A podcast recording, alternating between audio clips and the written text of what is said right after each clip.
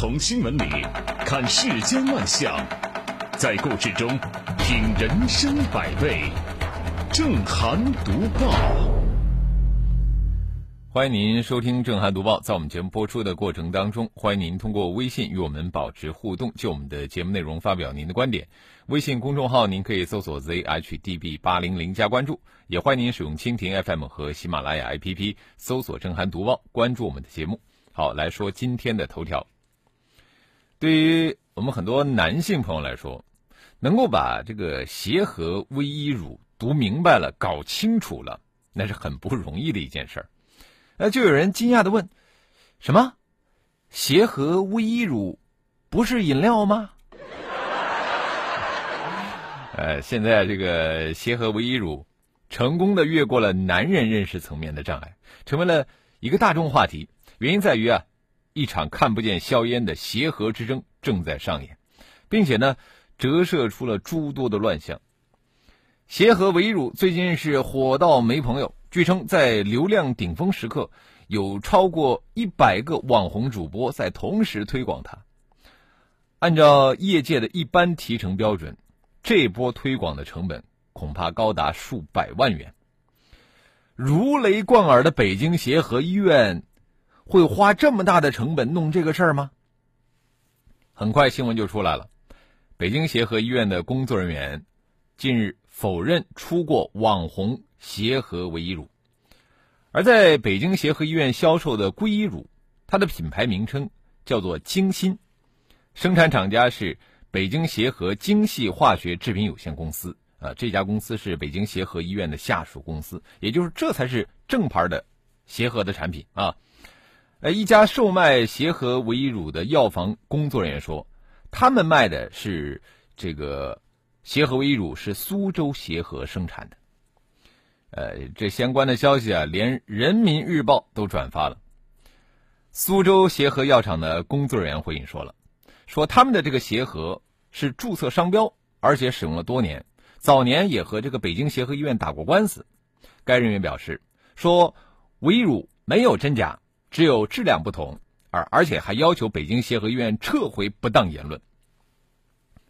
这个协和之争的背后，其实是水很深的唯一乳江湖。据报道，市面上卖的各个品牌的唯一乳，在外观上都是极其相似的。除了协和，还有标婷、君医生、八运草等品牌。呃，此种唯一乳的包装呢，是由这个标婷唯一乳首创的。换句话说，某些个护肤品呐，不仅蹭了名气，而且还相似了人家的包装。用现在流行的一个词儿来说呢，就是那洗稿洗的很麻利呀。洗稿很难被认定是抄袭，拿极其相似你也没辙。千言万语汇成了一句话，就是这么极其相似，有意思吗？这么极其相似，你的品牌会有大出息吗？我们当然可以说，北京协和医院没有早一点把他们的协和注册成商标。结果呢，被动到他们只能用精心的品牌，这是一种教训。但是我们更应该从北京协和医院把自己摘出来的表现当中，感受到他们的委屈和愤懑。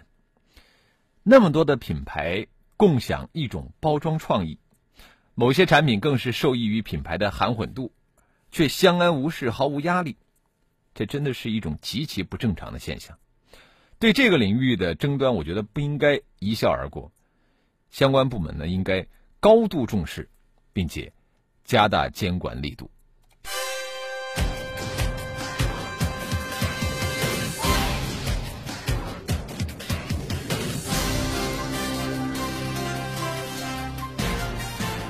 这里是正涵读报。现在很多的这个山寨货，蹭了人家的牌子。还理直气壮说：“我注册了，我合法的。”问题是把戏被揭穿了以后怎么办？我继续说的这位也是能骗就骗，不过呢，终究是把自己骗上了被告席。昨天，全国首例因网络个人大病求助引发的诉讼在北京市朝阳法院一审宣判，法院认定筹款发起人莫先生隐瞒名下财产和其他的社会救助。违反约定用途将筹集款项挪作他用，构成违约，一审判令莫先生全额返还筹款十五万三千一百三十六元，并且支付相关的利息。这些年啊，各个地方都不乏网络个人大病求助，因为开假病历、捏造病情、挪用善款等行为引发争议纠纷的先例。但是大多数呢都没有进入到司法渠道来解决。你比方说我们说的这个全国首例由法院裁决的案子，这个法院北京的朝阳法院还向民政部大病的众筹平台发出了司法建议。这对于发起人、捐赠人、网络平台还有主管部门，我觉得都有启示意义。这个案子给人最大的启示是什么呢？就是网络个人大病求助应该回到法治轨道。那么，虽然这种新兴的社会求助方式现在已经帮助了很多家庭筹到了救命钱，但是伴随的问题啊，真的不少。究其原因，就在于就这种求助方式，它主要是靠的民间自律来维系的。我们的法律法规呢，还没有对此做出规范，而自律的作用那真的是有限。你比方说，我们说的这个案子啊，这个全国首例网络个人大病求助诉讼，您都想象不出来是谁举报的。举报者是这个发起人莫先生的妻子，就是他的老婆。举报他筹款基本没用，最坚固的堡垒都是从内部攻破的。呃，其实如果说不是莫先生的妻子举报，涉事的网络平台根本不可能发现问题，那这个事儿根本不会被曝光，当然最后也不会走司法程序。网络个人大病求助不仅仅是民间行为，它还涉及到公共利益。我们不能只靠自律来规范网络个人大病求助，还需要健全我们的法律法规。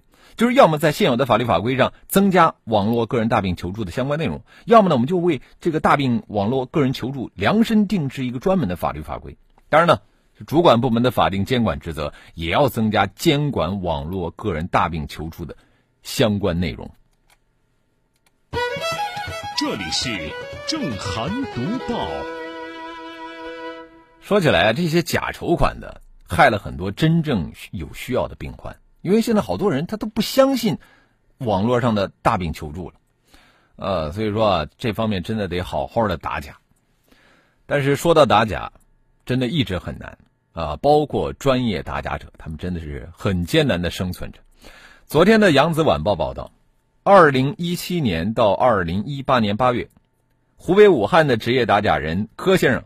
花费现金四十二万多元，先后从五家商户手中购买无检验检疫的冻肉产品。柯先生呢，把这五家商户告上了法庭，要求十倍赔偿，索赔四百多万，并且向当地的监管部门进行了举报。就在法院就此索赔立案并第一次庭审之后，柯先生遭到了那些商户举报，说他敲诈勒索。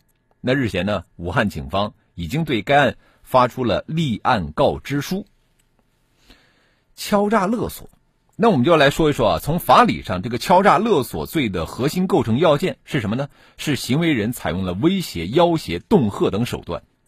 如果说行为人没有采取法律禁止的手段，就不能作为刑事案件来处理。那么在这个案子当中啊，按照柯先生的自述，他在购买了有问题的冻肉以后，他只是起诉。五个商户要求十倍赔偿，他没有私下里面和任何商户见面交涉，呃，如果说这是属实的，但他的这种行为很难和敲诈勒索划等号。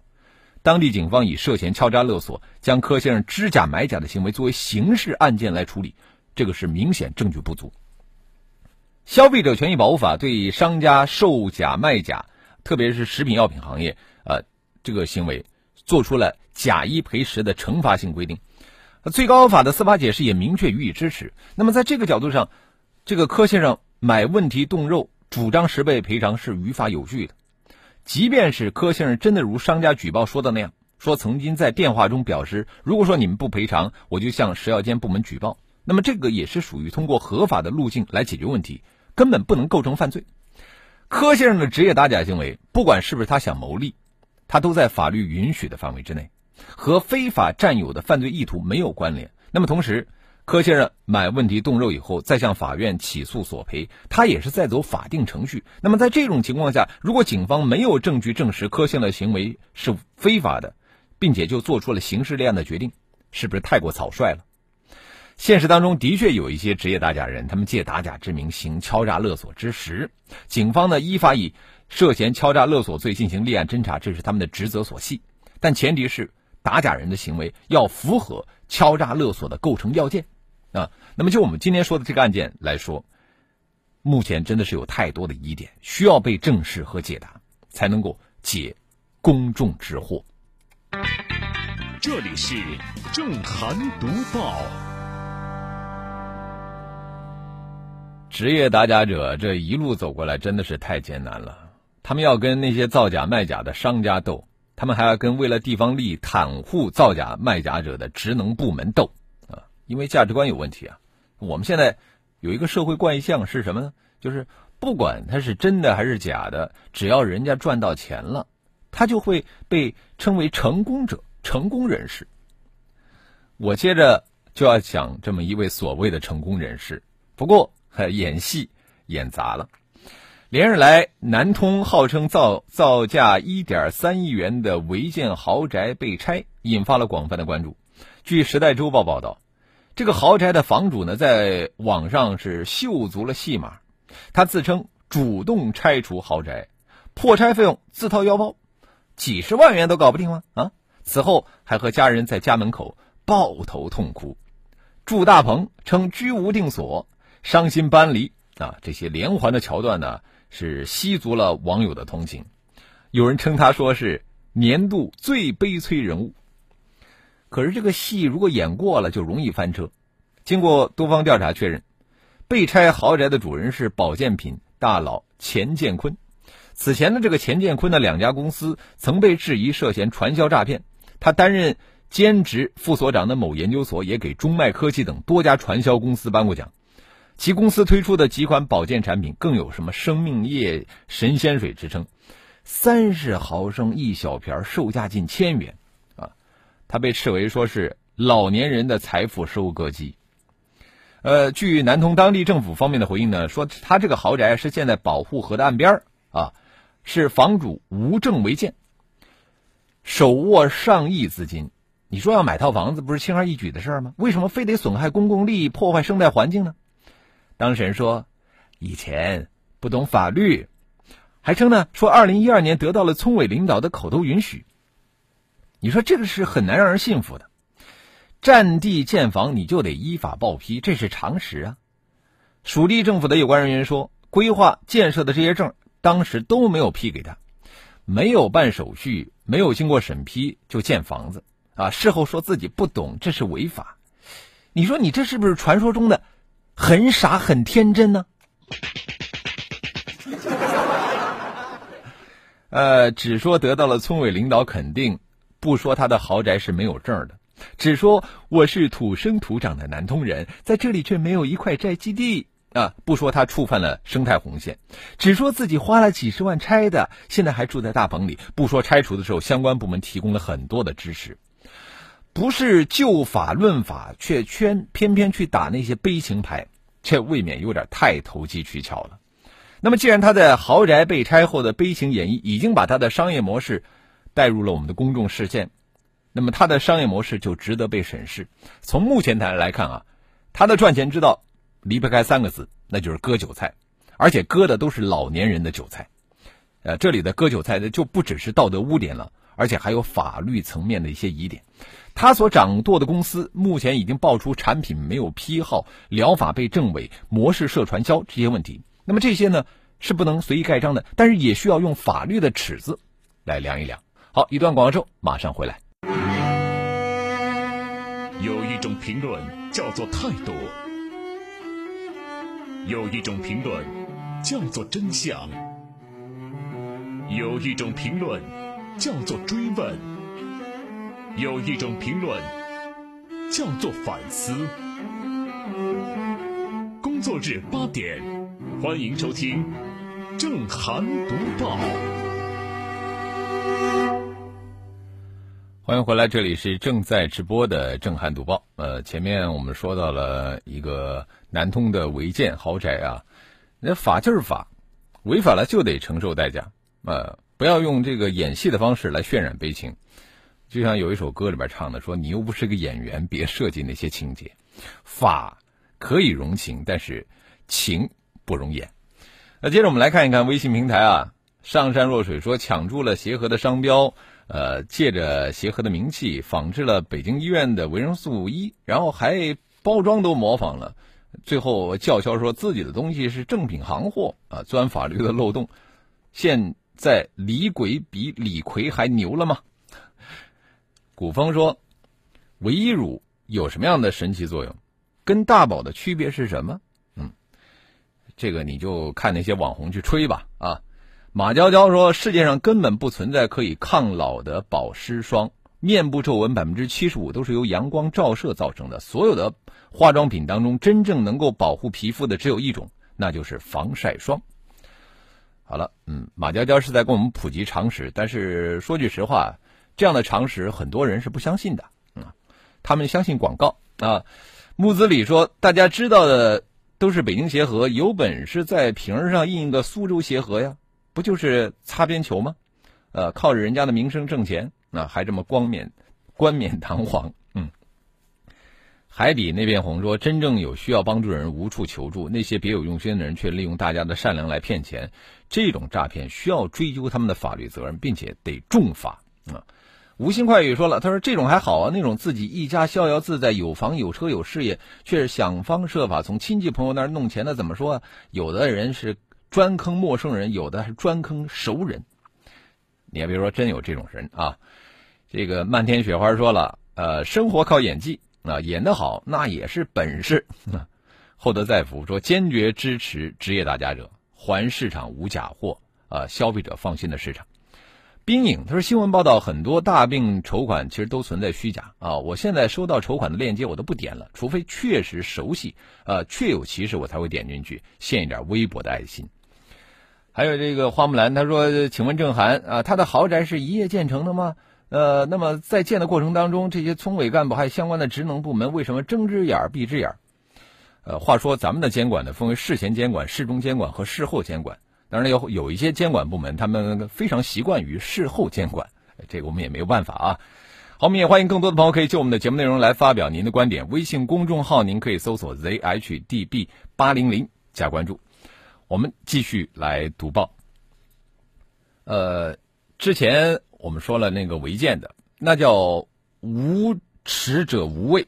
呃，我们接着再来说的是无知者无罪，因为很多小孩子啊，他们的自控力比较差，到哪儿都喜欢闹腾，所以他们就被称为熊孩子，然后成了美好环境的破坏者。日前呢，浙江某咖啡馆就贴出了一张告示，说禁止十二岁以下儿童入内。对此啊，在社交平台上是谈赞不一。有律师表示说，仅仅从规定内容来看。对消费者并没有造成相应的损害后果。多大的孩子可以进咖啡馆？对此啊，并没有像电影院限制低龄儿童入内那样的一些定论。十二岁的标准，其实很容易让不少家长找到里边的这个逻辑的 bug。